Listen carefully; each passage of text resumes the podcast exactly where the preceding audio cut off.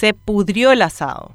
En conspiraciones para mantener el poder o sacar a quienes no les conviene, el Partido Colorado tiene harta experiencia. Pero el Asado Papers, que revela cómo sacaron de la municipalidad de Asunción a Mario Ferreiro, confirma una vez más que los colorados no actúan solos, lo hacen con la oposición. A días de entregarle la presidencia de la República a Fernando Lugo, Nicanor Duarte Frutos dijo en una ronda con periodistas que tras su derrota ese 20 de abril de 2008, el Partido Colorado necesitaba por lo menos 10 personas como Camilo Suárez, que se perfilaba como líder de lo que se considera la oposición entre comillas. Lugo juró en 2008, pero en junio de 2012, con apoyo de los opositores liberales, el Partido Colorado consiguió sacarlo del poder para recuperar la presidencia de la República un año después. ¿Será que Nicanor sabía en 2008 que Camilo Suárez podría acabar trabajando para los intereses de los colorados más temprano que tarde?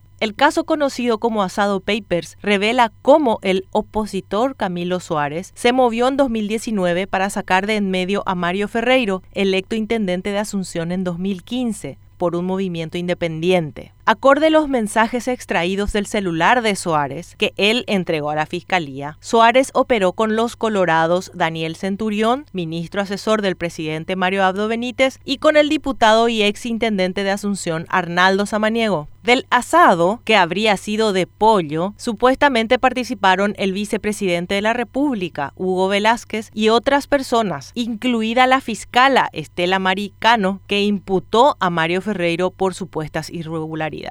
Pero, siempre acorde los mensajes publicados por el periodista Juan Carlos Lescano, se les pudrió el asado cuando, fuera del plan original que llevaba a Centurión a la intendencia, Mario Ferreiro renunció y el cargo recayó en Oscar Nenecho Rodríguez. El desenlace fue terrible para Suárez, que acabó perdiendo su trabajo en un medio de Horacio Cartes, hoy presidente del Partido Colorado. Y también fue terrible para la ciudadanía, que soporta hasta ahora a Nenecho, quien mantiene una municipalidad en saldo rojo con casi 9.000 funcionarios y, dice él, sin fondos para ejecutar obras. Así llegamos al mirador de Itaputapunta, donde por desidia municipal una mujer cayó a un precipicio de 12 metros cuando se dio una baldosa. Esto ocurrió a un año de que una joven muriese electrocutada al tocar una columna de la costanera de Asunción. Y una vez más ganó el Partido Colorado, que usa la justicia, el gobierno nacional y la municipalidad de Asunción según sus propios intereses políticos y